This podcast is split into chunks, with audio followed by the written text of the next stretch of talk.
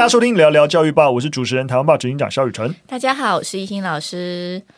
哎，今天是情人节。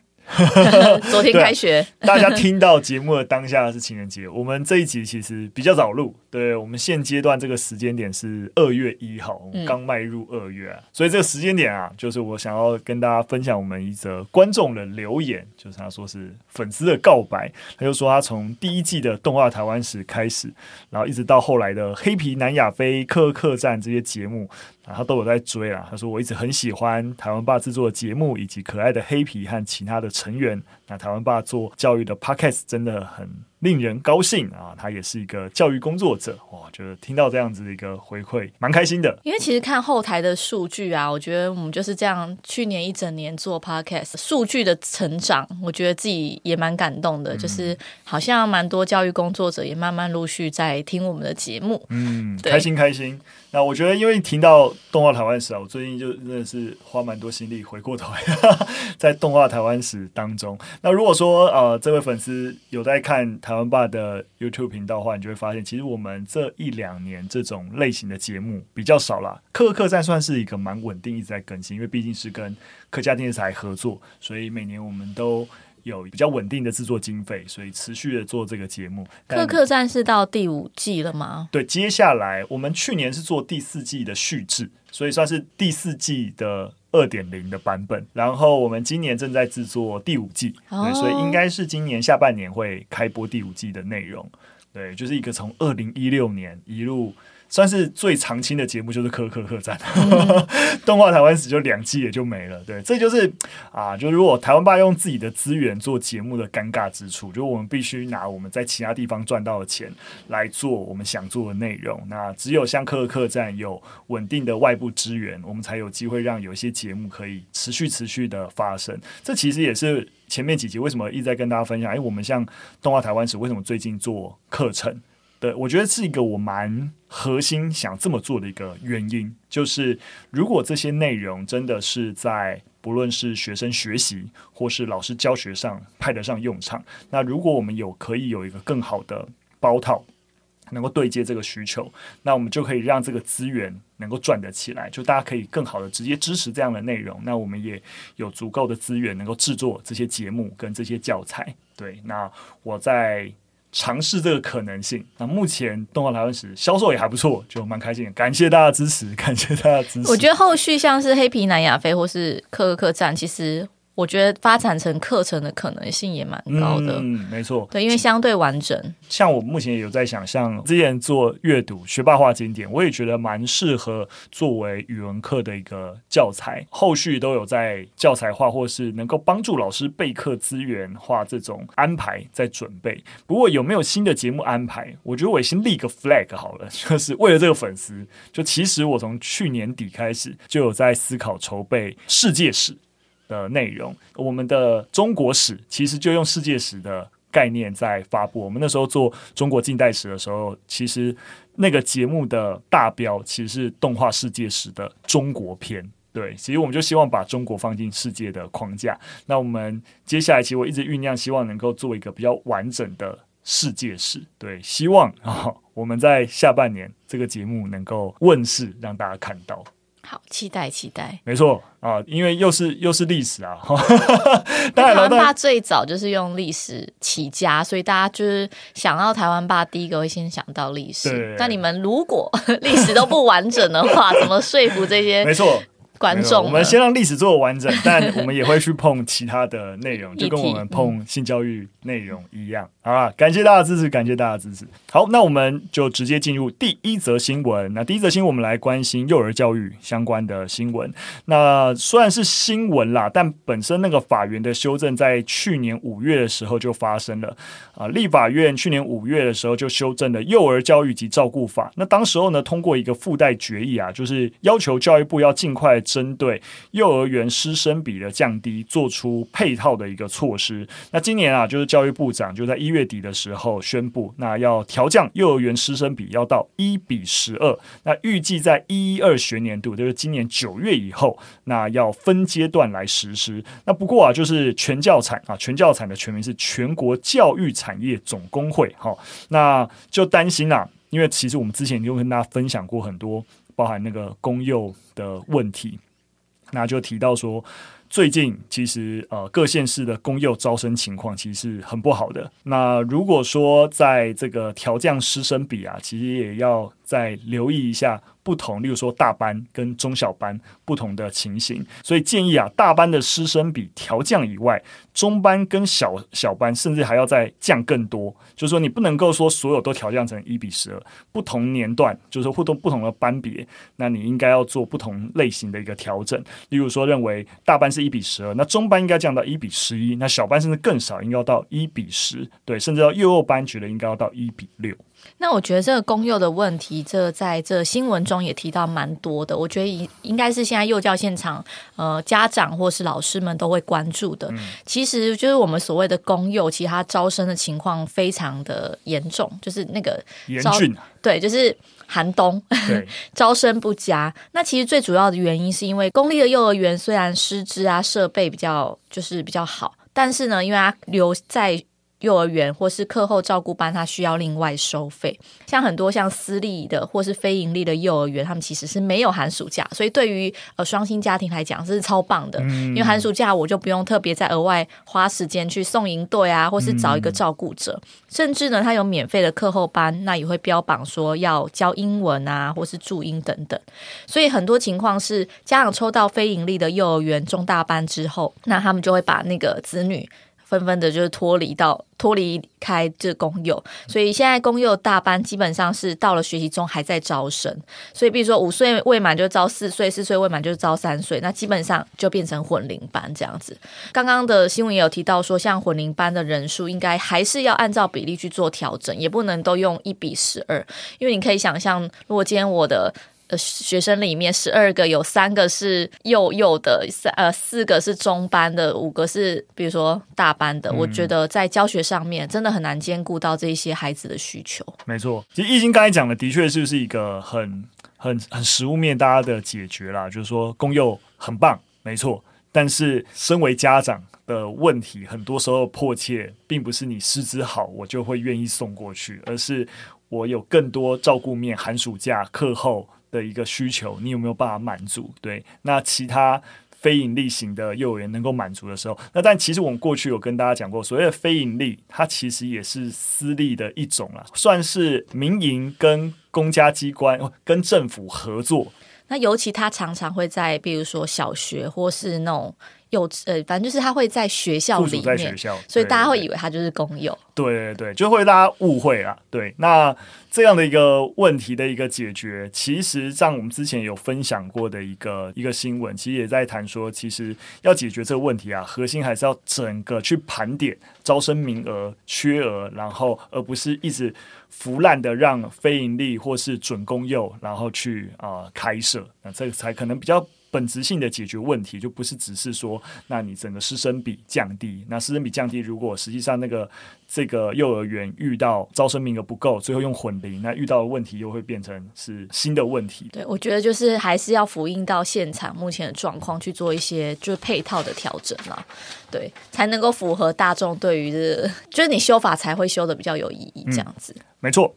好，我们进入第二则新闻。第二则新闻还蛮有意思的，跟大家分享一个跟声音有关的一个研究，就是啊、呃，我们就在想说，怎样的老师 在课堂上教学比较能够吸引学生呢？然后这一篇研究其实就在做类似的一个调查，对对对。然后 这是一个近期在英国教育心理学杂志的一份研究啊。那核心的一个研究成果啊，就是如果你是一个声音比较严厉的老师，那你在课堂上啊，就无法启发学生，哇，真的是一个很悲惨的一个事实。如果你本来声线就是比较严厉的，要稍微留意一下啦。那探究啊，就是老师的语气对于儿少教育的影响。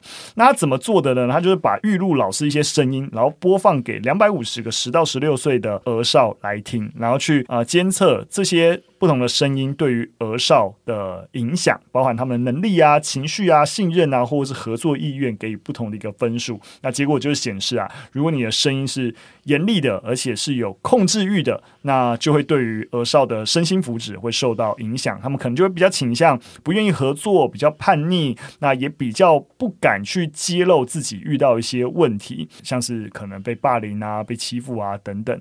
那相对的，如果那个声音感觉是和善的、有支持性的，就会容易让这个儿少跟老师之间的连接感加强。我觉得声音有时候会比那个表情更真实，就是因为人的我们表情会演嘛。比如说，假设其实我没有很嗨，但我还是可以演的很嗨。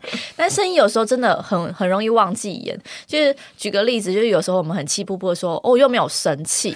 对，那但是超神奇，对你的声音其实就露馅了。对，那其实我觉得这则研究可能也会给我们一些新的启发是，是其实有些人他的声线会比较平扁，嗯、然后或者是他有有的时候他的声音表情没有没有那么多。嗯、我觉得有时候是天生的，并不是说我们真的想要表达出我就是一个。什么严厉的人？嗯、对，所以呃，其实现在市面上也蛮多类似声音表演的一些课程，嗯、像海浩就有，我上次就同、哦、同事有，特别去对同事有推荐我，就是他说，哦、其实呃，如果我们说人有九型人格的话，那个老师其实就把声音分成也是就九种十种，嗯、就是你是一个善于听倾听的人吗？或是你是一个嗯、呃、霸气的那种老板的声音？嗯、那所以其实声音的声线，我们其实是可以学习的。嗯，其实啊，你知道吗？我我看完。这个报道也反省了一下，因为其实以前啊，尤其就是以前还在师培啊，然后就是应该也学很多东西嘛。然后那个时候啊，一直对于教学有种就觉得说，我就是在整个那个教学技巧啊，跟教学内容的那个扎实度要很完整才是重点。那些什么沟通话术啊、声音表演啊，都是旁门左道。你知道，就是我以前有一个就是那种对于教学任务那种基本教育派的迷思，就觉得不应该学那种旁门左道。不是旁门左道，就是说现在当然我的反省就是。这些东西也是重要的，因为这些研究也都让你知道说，其实对于一个孩子学习有很多不同的影响因子。那你能够照顾到越多影响因子，那你的工具能够越全面，你也能够了解你先天的一些限制，然后你在先天限制底下做出什么改变，就跟一心讲的一样，其实声音的这个。这个特性有时候是天生的，但你可以透过后天的学习做一些改变嘛，对不对？或者是透过一些表演的技巧来做一些优化，那我觉得都会是蛮好的一个教学能力的提升。我觉得你像你说的那个学沟通话术或是声音表演这种，我觉得其实是一种策略，是是是，你不要把它变成本，嗯，对，就是我觉得本质还是你对于这些孩子是真的想关怀，而且你真的想要呃。倾听，而不是说我今天就是演出那个样子，然后就就可以达到目的。嗯、我觉得它只是我们呃补足自己可能声音不足或表演表达能力不足的一个策略。没错，不要为了你内心 实际上面不想对学生好，然后学习如何装着对学生好。对，因为最后还是会露馅啊。没错，没错。然后当当那露馅的时候啊。通常我们都会听过那种班级经营变得更辛苦的事情，因为学生对于这个老师的这个信任啊，对，完全就是会粉碎。对对对对。好的，我们最后跟大家分享的新闻也是科技类的新闻啦，那也是我们前阵有聊过很夯的 OpenAI 推出的 ChatGPT 的新闻。那它目前已经几乎算是一个全球最有价值的一个新创啊，但不过呢，啊，近期被纽约的教育局列入黑名单，那是怎么回事呢？大家也可以想象啊，就是。这个 ChatGPT OpenAI 推出的一个新的对话的模型嘛，那它有很多的一个新的应用想象，尤其是它还在持续的进步当中，那就带出了很多相关的伦理问题。所以纽约市的教育局就首先开了一枪啊，他们禁止纽约市的公立学校在校园网络跟学校装置上去使用 ChatGPT。那另外啊。国际机器学习会议也表明，除非这个 AI 生成的文本是拿来作为论文的实验分析，不然的话，作者是不能够直接使用 AI 生成的文本作为你论文的一部分。当然了，你可以想象啊，就是啊，就是 OpenAI 他们的一个立场啊，就会觉得说。呃，实际上面却 GPT 对于教育中的使用，其实一定有风险，但也有好处。那觉得希望大家能够在你知道权衡相关的一些资讯之后，然后能够做出明智公平的决定。那其实外界对于 ChatGPT 的质疑，大概可以分成两点。第一个部分是版权的归属。不太容易，因为 ChatGPT 它所接受的公共数据培训，它通常是在没有经过原创作者同意之下搜集的，所以使使得 AI 生成的文本究竟是归属于谁？是提供数据的原创者，还是生成文本的机器，还是下指令的使用者？目前还是没有现行的法规去规范，它是一个灰色地带。所以这个版权归属议题，它其实还没有定论。那第二个部分是 ChatGPT 它的回答，其实还是没有那么。精确了，还是某种程度复制了社会的刻板印象，因为它是受到呃从人类反馈中强化学习的机器学习技术所训练而成的。虽然它可以模拟对话、回答问题，但是它很难掌控参考资料库从何而来。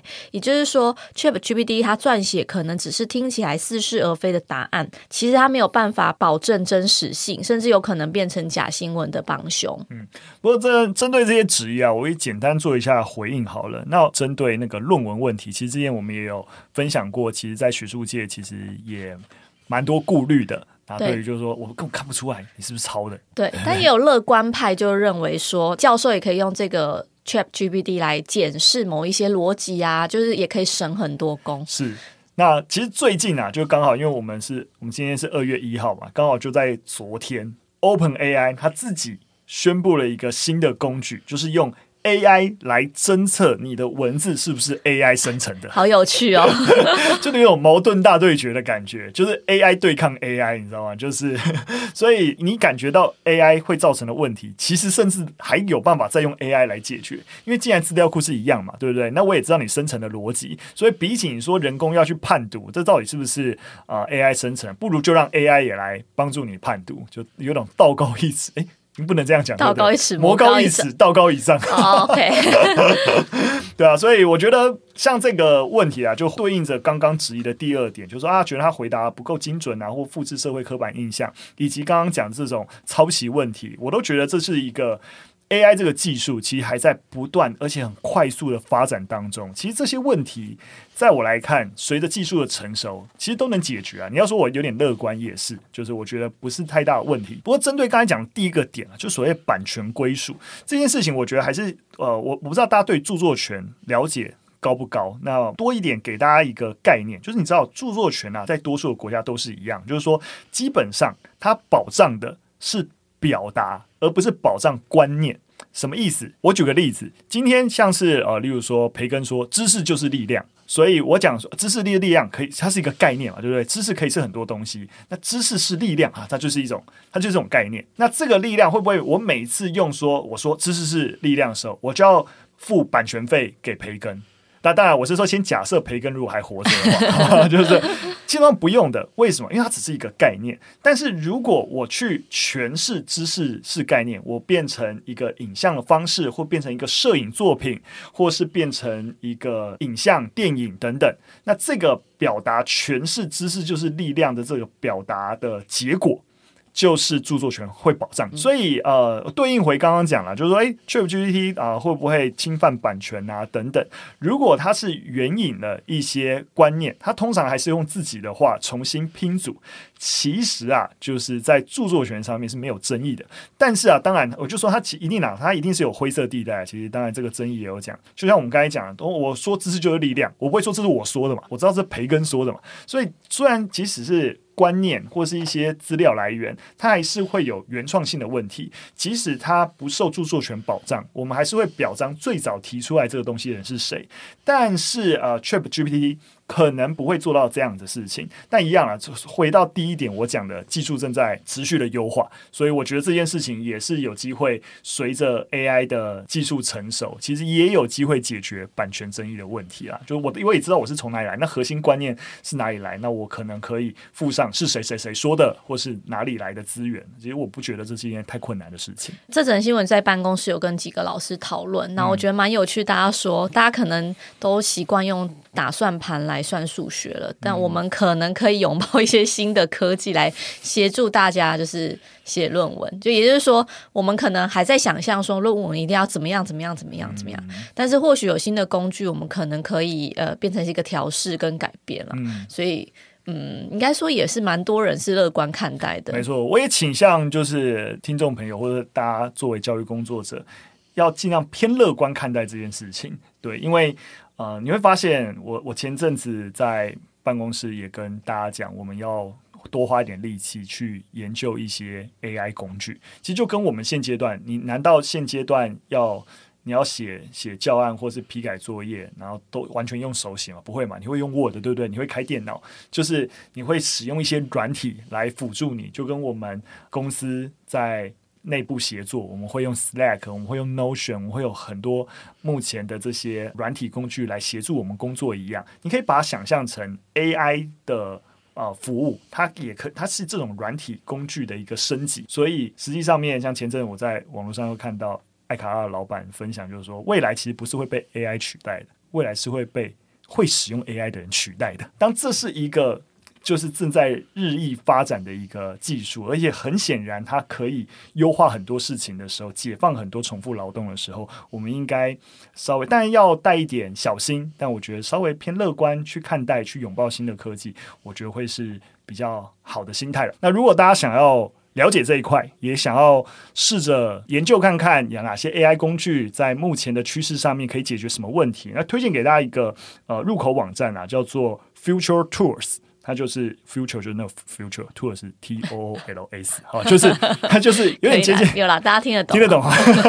它就是一个入口网站，那你可以在呃在这个网站上面看到蛮多现在这种就是 AI 工具的一些分类。那当然是英文为主啊。那当然很多的工具还不成熟，那成熟跟不成熟都在这边。那大家就可以大致的从这个入口网站去搜寻，去玩玩看，了解一下这个日益蓬勃的，你知道。AI 市场，好的，那我们今天三则讯息分享到这边，非常感谢大家收听。如果你喜欢我们节目内容，或有任何的建议，都可以留言告诉我们。那节目就到这边，下次再见，拜拜，拜拜。